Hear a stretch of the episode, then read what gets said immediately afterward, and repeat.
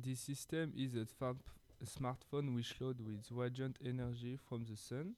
A normal smartphone but load with help of environment. We just need pause the smartphone under the sun. Its price is 370 euros. It is expensive but this phone is for sustainable development.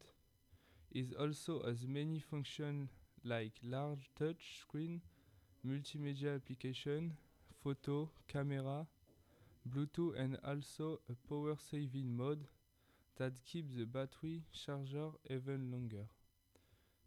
The phone is made of re- recyclable material, even the charger charger moreover.